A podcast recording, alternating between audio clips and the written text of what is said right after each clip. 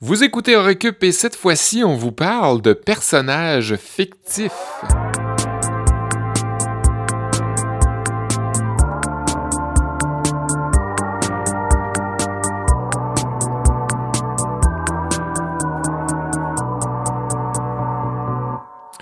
Eh oui, bienvenue à En Récup encore une fois. Je m'appelle Sébastien Blondeau. Je suis une fois de plus accompagné de mes copilotes Kevin Breton et Olivier Bradette. Salut les gars. Bonjour Seb. Bonsoir. On est à distance une fois de plus. On, se parle via euh, Hangout pour le nommer. Puis ben, on parle cette semaine des personnages fictifs parce que ben forcément euh, l'humain, les humains que nous sommes euh, avons toujours bénéficié de la fiction dans la vie, hein? que ce soit à travers euh, les histoires transmises à l'oral, à travers la littérature par la suite, le théâtre, la BD, le cinéma, l'animation les séries télévisées, à travers le jeu vidéo, Olivier. Ah ouais. Euh, les personnages fictifs sont toujours une source de réconfort pour les uns et de modèle pour les autres. Hein. Kevin, qui, je sais, s'identifie beaucoup aux super-héros dans les films Marvel. Puis, ben, pour certains, ben, euh, on peut s'identifier à des personnages fictifs pour mieux comprendre ses propres émotions. Donc, je pense que c'est quelque chose d'assez riche et en même temps, c'est un sujet assez flou.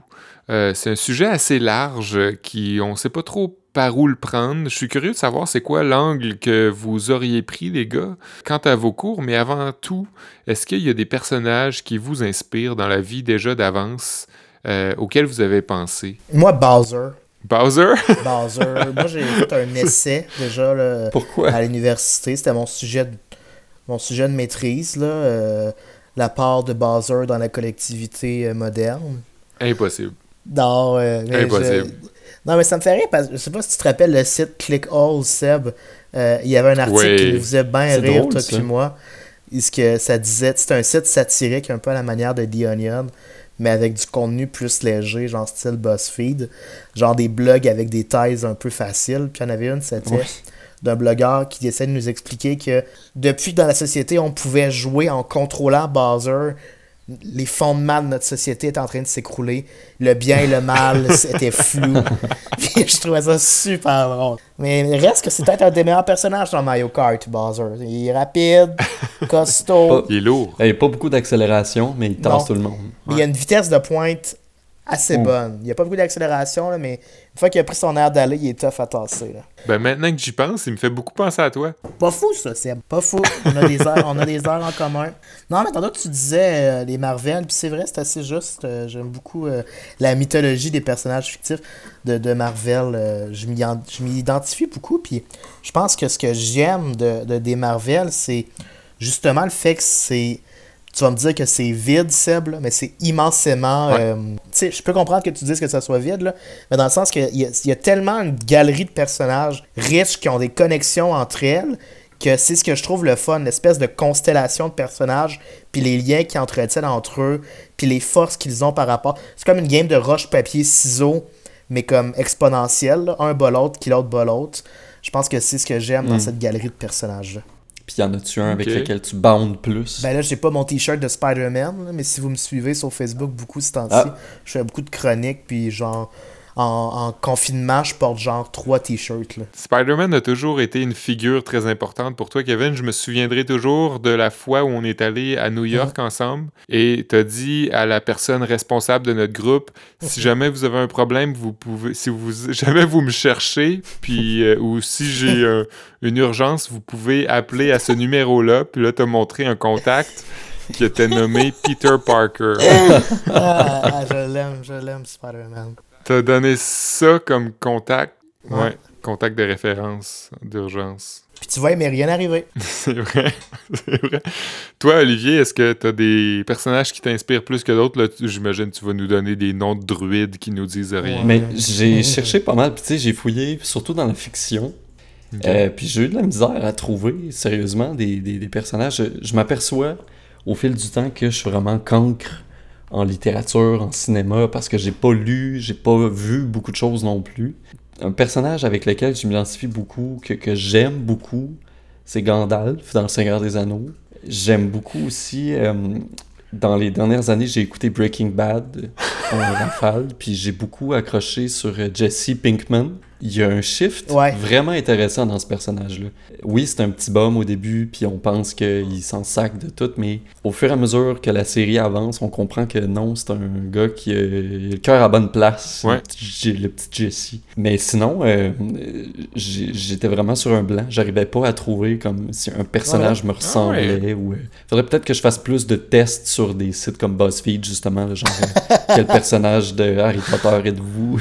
Pour vrai, d'entre nous trois, là, euh, je, suis étonné. J'aurais gagé sur toi, Oli. Euh, J'aurais pensé que tu nous aurais sorti plus de personnages, puis que t'aurais comme tu te serais identifié à plusieurs hommes ou, euh, personnages en général de la fiction. Parce que j'ai l'impression que tu es quelqu'un qui, qui connaît beaucoup la le monde de la fiction. hein.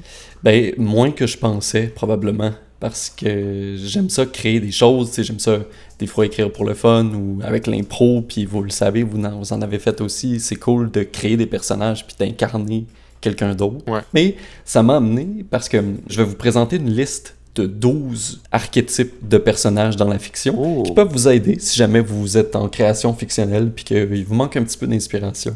Euh, On aura quelques exemples aussi. Juste parce que Seb il aime bien ça, rire de mes moments, plus on est de fou, plus on lit. Euh, il y a pas si longtemps, je voulais parler des archétypes de personnages à plus on lit. Ah Puis là, je oui, répétais ma chronique devant ma blonde Céline, puis j'ai dit archétype. Parce que toute ma vie, je pensais que c'était archétype.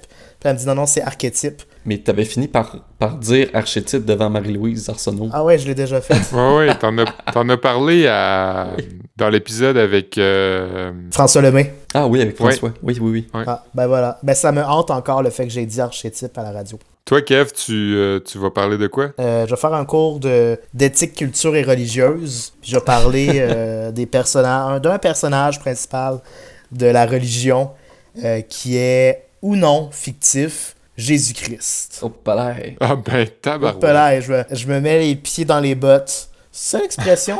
je me mets Tu te mets les les pieds pieds dans sur l'eau? Les pieds sur Je l'eau? m'enfarge les pieds dans l'eau, ouais. Toi, Seb, ton personnage qui t'a inspiré dans ta vie, c'est sûrement le survenant. Euh, non, je sais pas. Pour, pour être honnête, j'ai- posé la question, mais j'y ai pas réfléchi moi-même. Je pense pas avoir de personnage précis.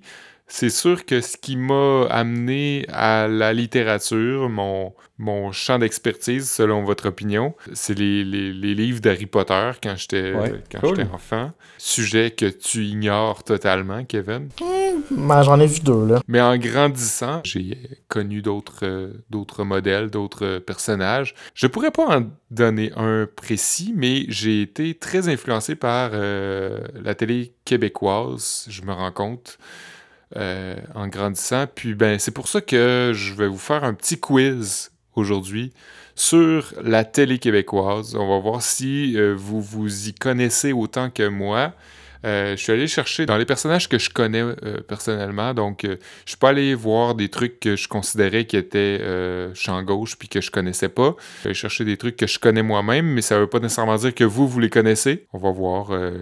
J'ai divisé ça en trois catégories. Donc, ça va laisser la chance à tout le J'ai monde. bien hâte de voir ça. Je me dis que pour la fin de l'épisode, ce serait drôle qu'on se fasse un petit quiz de quel personnage de telle série êtes-vous? Genre, on pourrait découvrir ensemble. euh. Ah, ben oui. Bon, on a tous vu euh, Seigneur des Anneaux, je pense. Kev, toi, as-tu vu ça? Mais le gars, Alice, là. Je sais pas, il me semble, vu ça. il me semble que ce serait ton genre de pas avoir vu ça. Ok, je vais nous Hey, je trouver. suis un peu insulté parce que je suis tanné de vos jugements de valeur. La semaine passée, Oli a dit que personne à part lui s'intéressait à la science et à l'espace.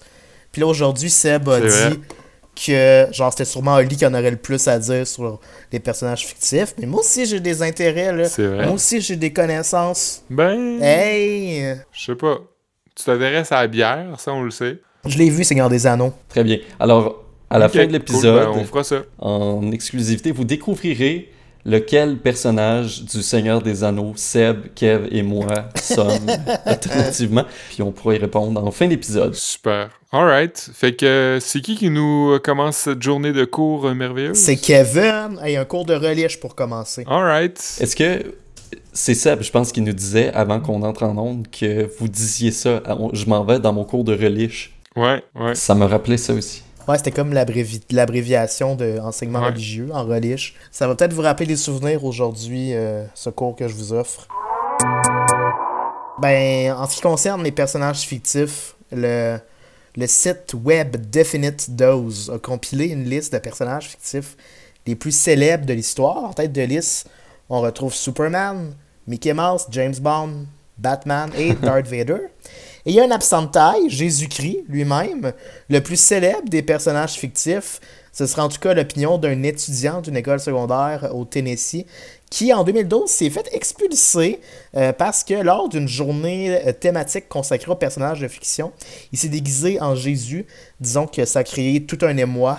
Donc, pour éviter les bagarres euh, dans cette école et de créer davantage de friction, on l'a forcé à retirer son déguisement qu'on considérait être de mauvais goût. Euh, sauf que ce jeune homme-là faisait une erreur. C'est une chose de ne pas croire en Dieu, de ne pas croire en Jésus ou de relativiser ses exploits, mais ce serait, semble-t-il, faux de prétendre qu'il s'agit d'un personnage fictif au sens où son enveloppe corporelle n'aurait jamais existé.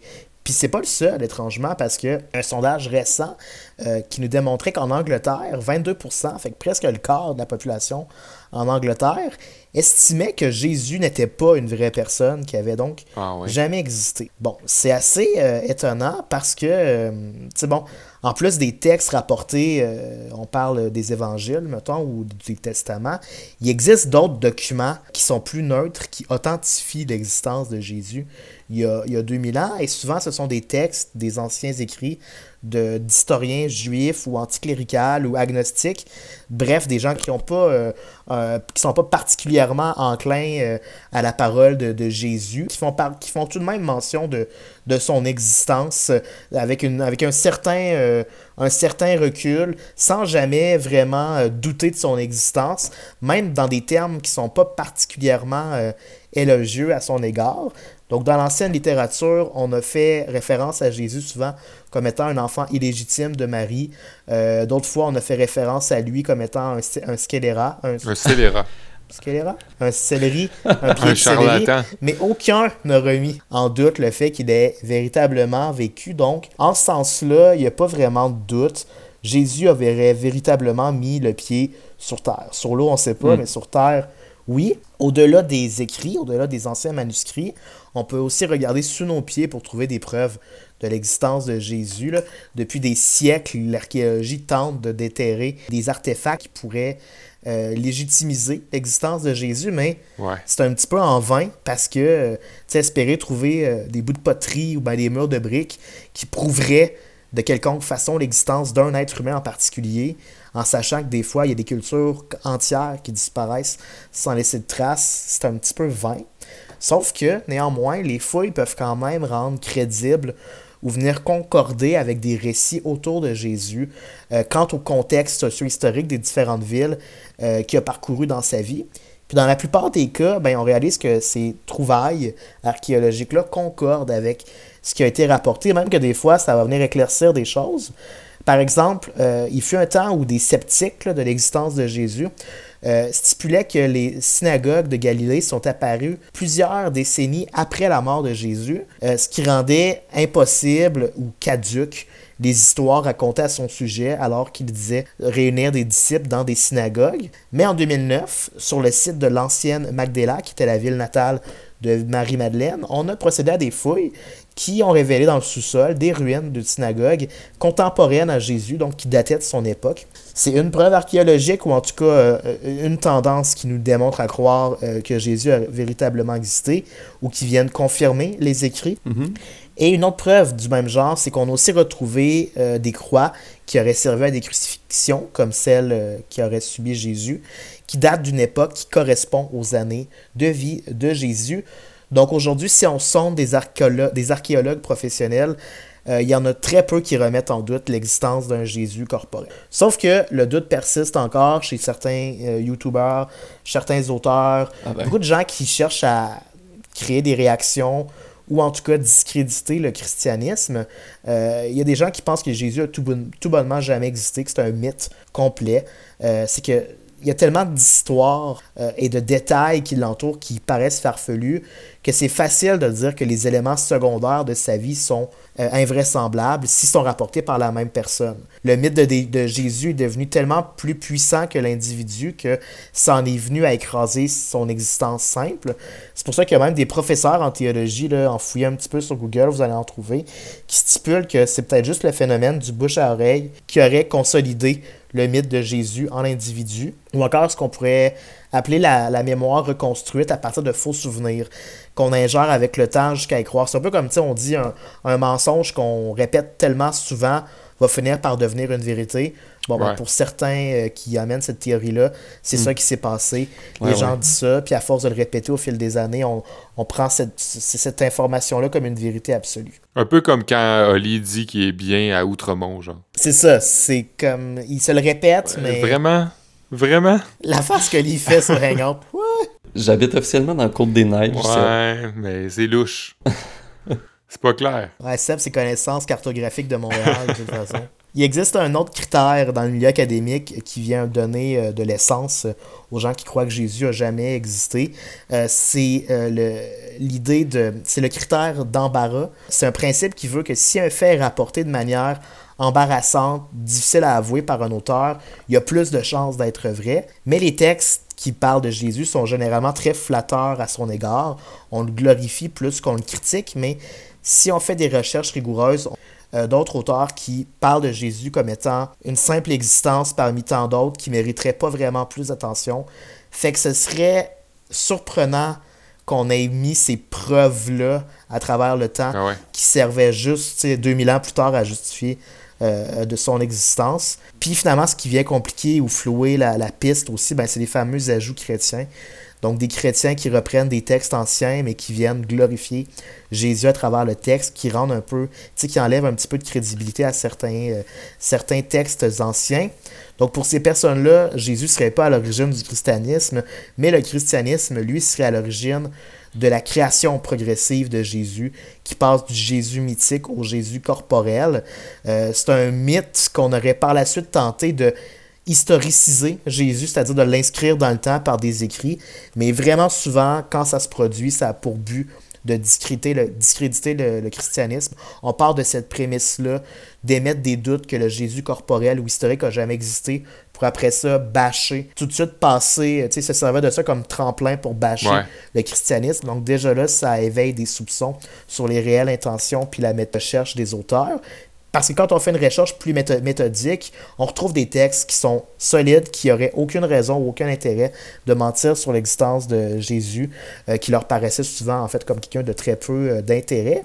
Fait que, est-ce qu'on peut définitivement placer Jésus dans la catégorie des personnages fictifs? Est-ce qu'on va pouvoir jouer avec dans Mario Kart 9 ou Mario Kart 10?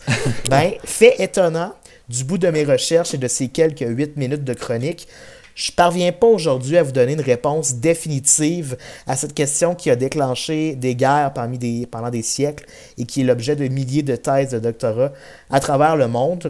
Désolé, mais je peux au moins vous dire cette information-là. Jésus a inspiré un autre personnage fictif, Clark Kent, qui était basé en quelque sorte sur l'existence de Jésus. Oh, Puis ce que je peux vous dire aussi, c'est que j'aurais préféré que le film Batman vs Superman, lui, n'existe jamais. Clark Kent, c'est le gars qui fait Superman. Exact. c'est une joke ou t'es vraiment à ce point-là? c'est pas, un, pas un vrai nerd pour vrai, euh, finalement, Oli. Ben non, c'est moi le nerd. Ouais. Sans même que vous le sachiez, les personnages que vous avez créés dans vos travaux scolaires, les gars, ils correspondent tous à un archétype. Le concept d'archétype a été développé par le psychiatre suisse Carl Gustav Jung, qui a vécu entre 1875 et 1961. Hein, Kev? T'as peut-être vu ça dans tes recherches sur ta chronique à Plus on lit.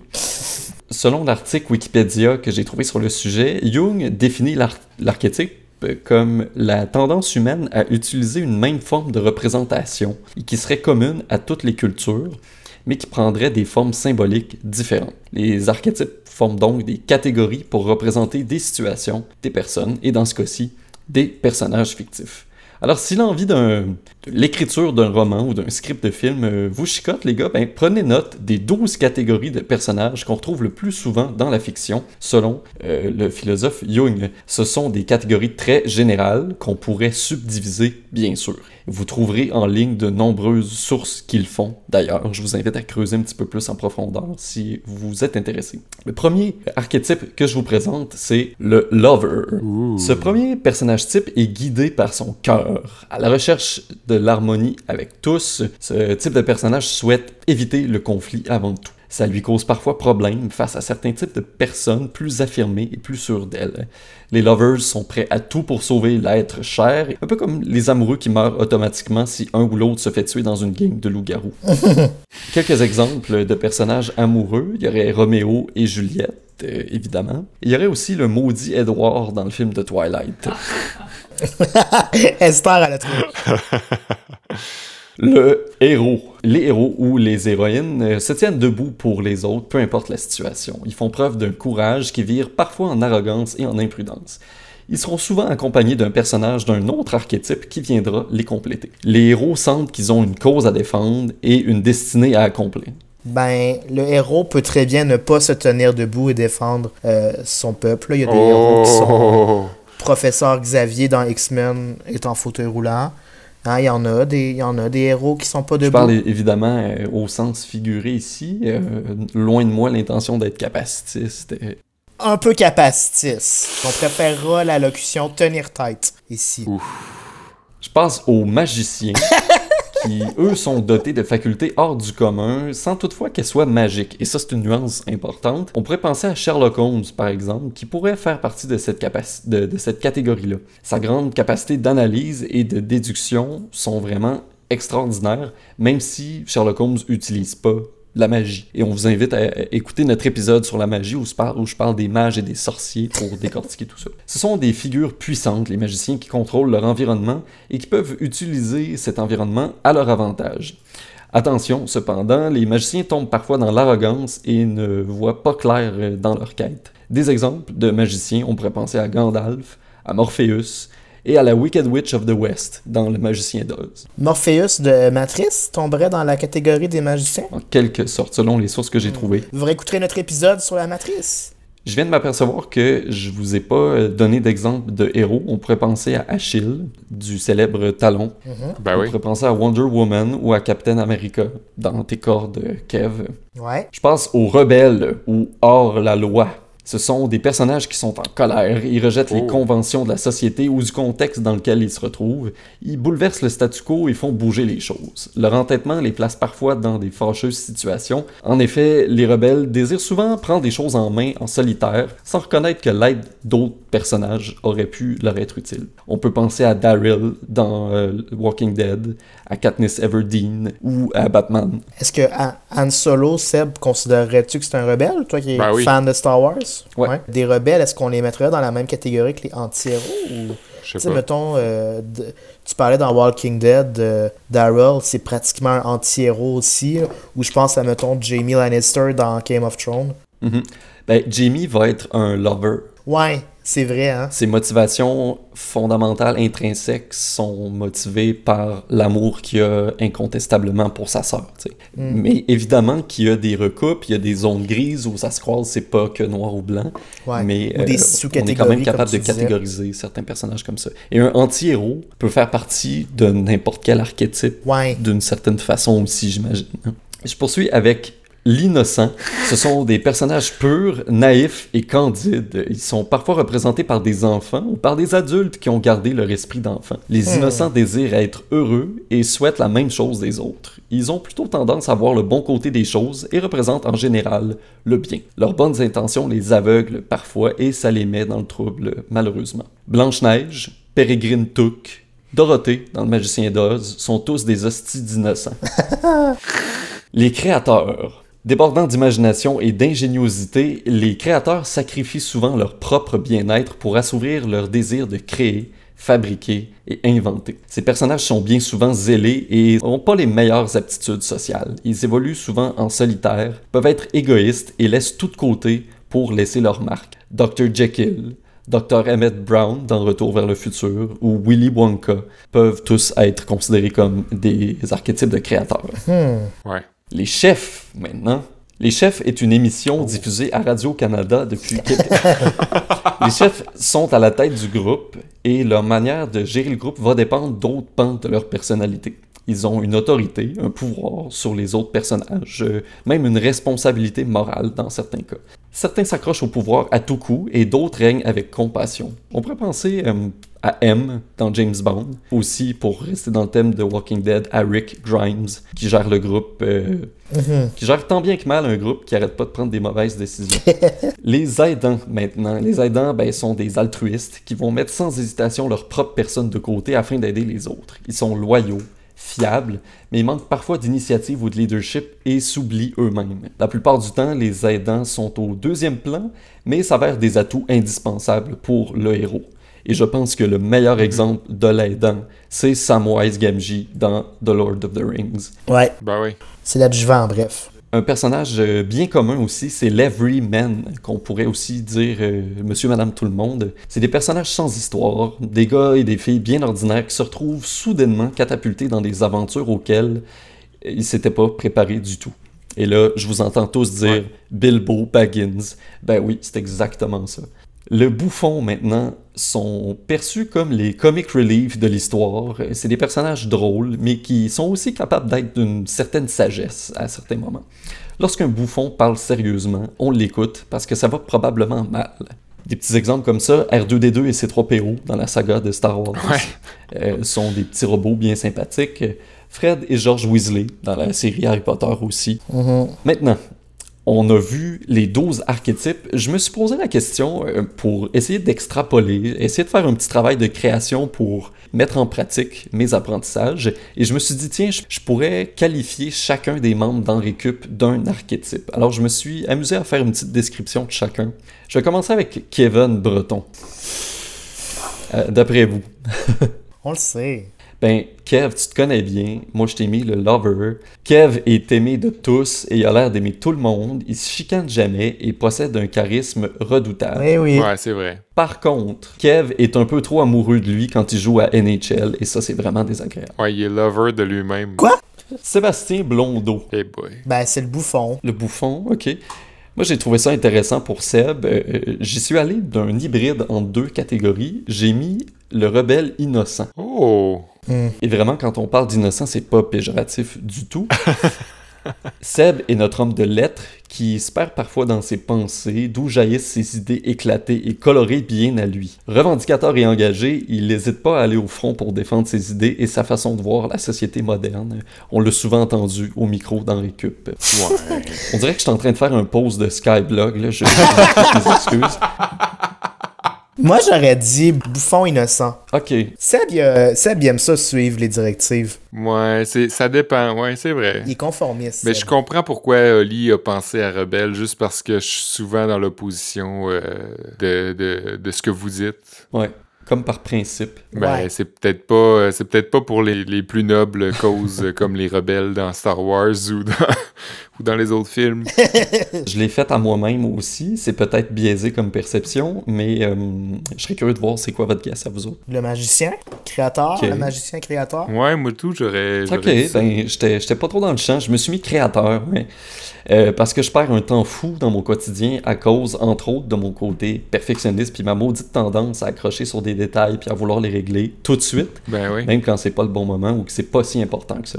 Euh, la pression que je me mets à accomplir des choses empiète sur du temps de qualité que je pourrais passer avec mon entourage. Je travaille là-dessus. Et euh, évidemment, euh, je pouvais pas passer sous silence euh, Mathieu Tessier, euh, Oh. qui, euh, je pense qu'on s'entendra tous sur la catégorie de- d'archétype que j'ai attribué à Mathieu. Ouais. Sage? Eh oui, bravo, c'est le sage, et j'ai, oui, sage et mentor. Euh, Mathieu qui a toujours des réflexions pertinentes et bien comiques, qui démontrent toute sa présence d'esprit. Il nous donne aussi des bons conseils dans la réalisation dans l'équipe, puis il nous accompagne avec maturité et bonne humeur, et avec un grand esprit d'entraide. Alors comme Gandalf qui manquait à la communauté de l'anneau après être tombé dans les limbes de la Moria, Mathieu nous manque beaucoup en cette période de confinement. Oh. Oh, wow.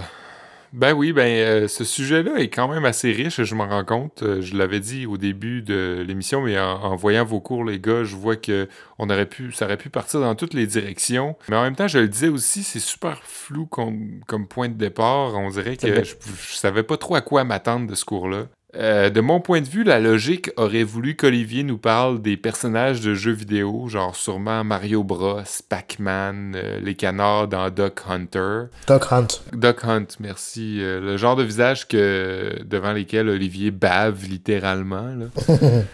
Ça aurait été, ça aurait aussi tombé sous le sens que Kevin nous parle des centaines de personnages dans Game of Thrones, euh, vu qu'il est en train d'écouter la série 35 ans après tout le monde. Je l'ai fini.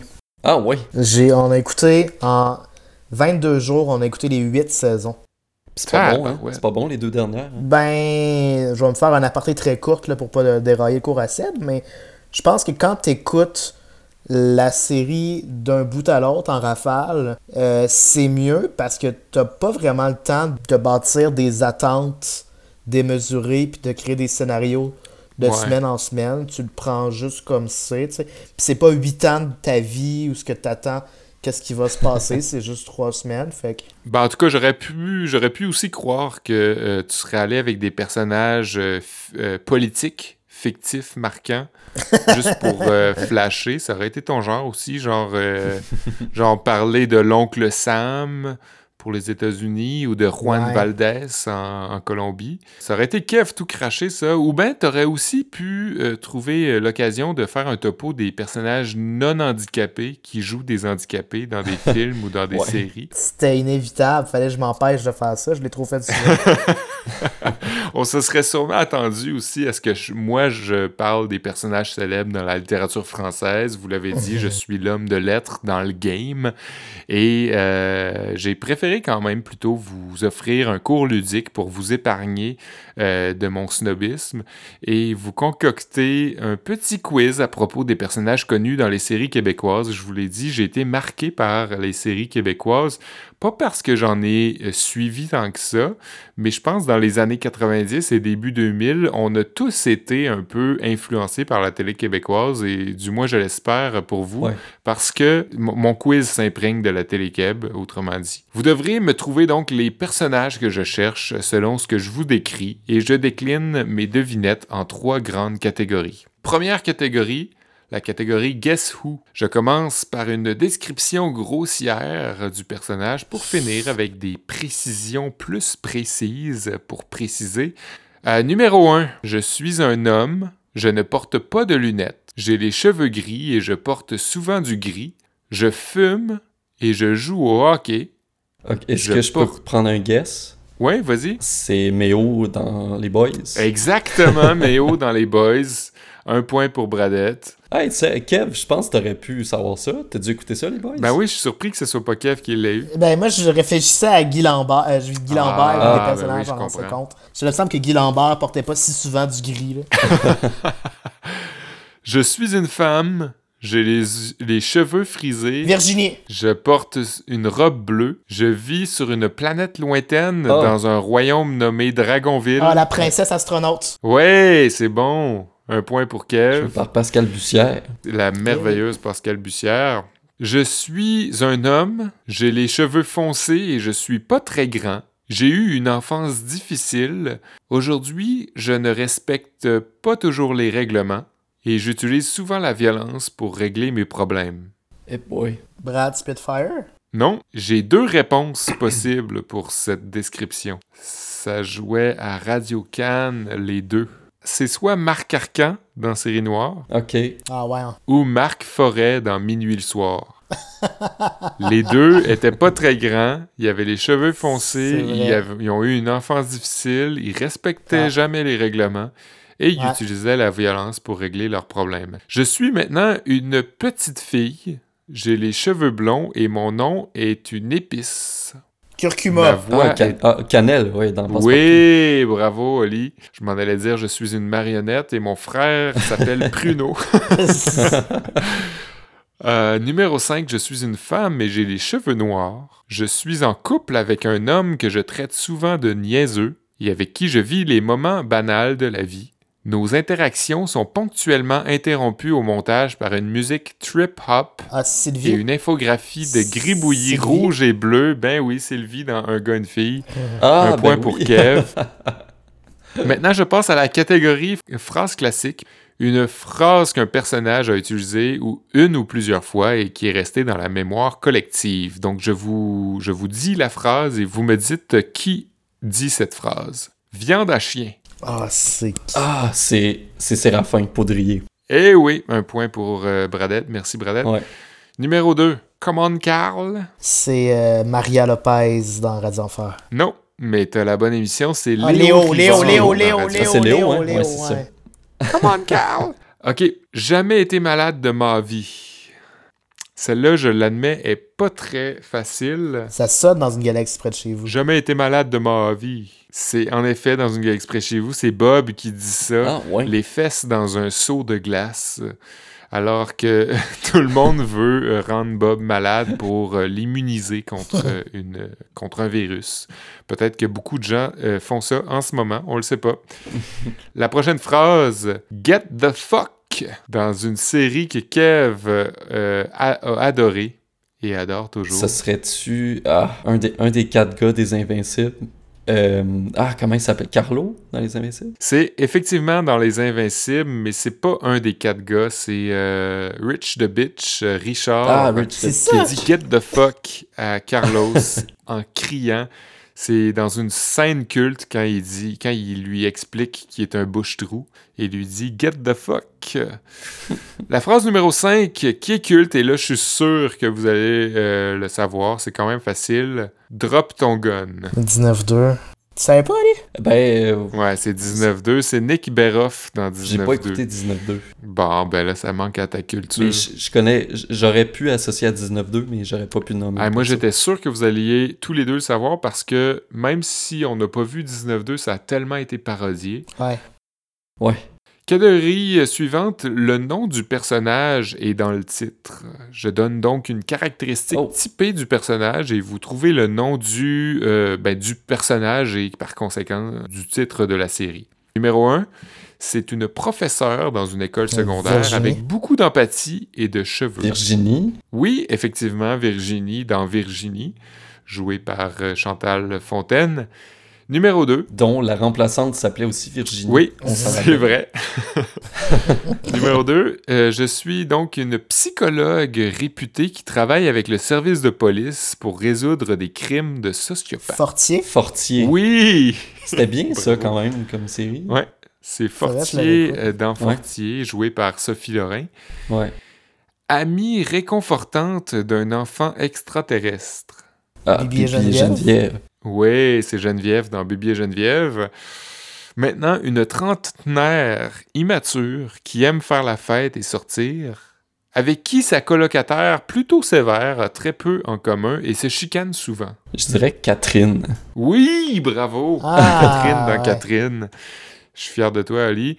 Et euh, dernièrement, euh, pour finir, euh, vétérinaire avec une tache de naissance dans le visage et de longues oreilles, qui donne des conseils aux enfants et qui chante des chansons. Bulldog Bazar. Non, 3,5. Qui donne des conseils aux enfants. Non, c'est Cornemuse. Cornemuse Ah, dans Cornemuse, joué par Daniel Prou cette fois-ci. Ben oui, ben c'est ce qui met fin à ce quiz, ma foi, rempli de succès très rapidement. C'est allé vite, je suis surpris. Vous avez bien livré. C'est une chaude lutte quand même euh, entre les deux participants. On peut dire que vous vous êtes fièrement battus jusqu'à la fin. Et c'est pas la peine de vous déchirer en nommant un gagnant parce qu'après tout, ben la guerre, la guerre, c'est pas une raison pour se faire mal. Oh. Excellente conclusion, Seb. Merci. Hey, merci les gars. Oli nous a tous envoyé euh, un, un quiz pour savoir quel personnage de- du Seigneur des Anneaux on était. Et euh, je l'ai fait pendant la chronique à, à Kev parce que c'était pas très intéressant, pour être honnête. là. Ça m'a dit que j'étais Aragorn. Oh. Étonnamment, j'aurais jamais pensé. Euh, je suis quand même content parce que c'est un personnage euh, honorable. Moi, je suis curieux de savoir si Oli va être Gandalf parce que c'est son modèle de toujours. là. Ah ouais. En fait, on peut peut-être remercier CISM, Canal M et CFRT en premier lieu, euh, vous dire qu'on est très content que vous continuiez à nous suivre malgré les, intempéries sociales. Euh, on remercie les gens qui nous supportent, on, on remercie les gens euh, qui nous diffusent et ben on vous invite à nous écrire, à partager nos émissions et à commenter si jamais ça vous le dit, si jamais vous aimez. Hey, moi aussi, je suis Aragorn, Seb. Fait que je pense que c'est truqué ton affaire. J'espérais un peu être Gimli. Parce que j'aimais son côté matamor, puis comme loyal. OK. Si vous voulez savoir quel personnage Olivier Bradette est, je vous invite à nous suivre sur Instagram ou sur notre page Facebook. On va dévoiler euh, tout ça. Écoutez nos balados euh, sur iTunes, Google Play ou n'importe quelle plateforme pour les balados. On se dit à la semaine prochaine, les gars. Bye. Bye.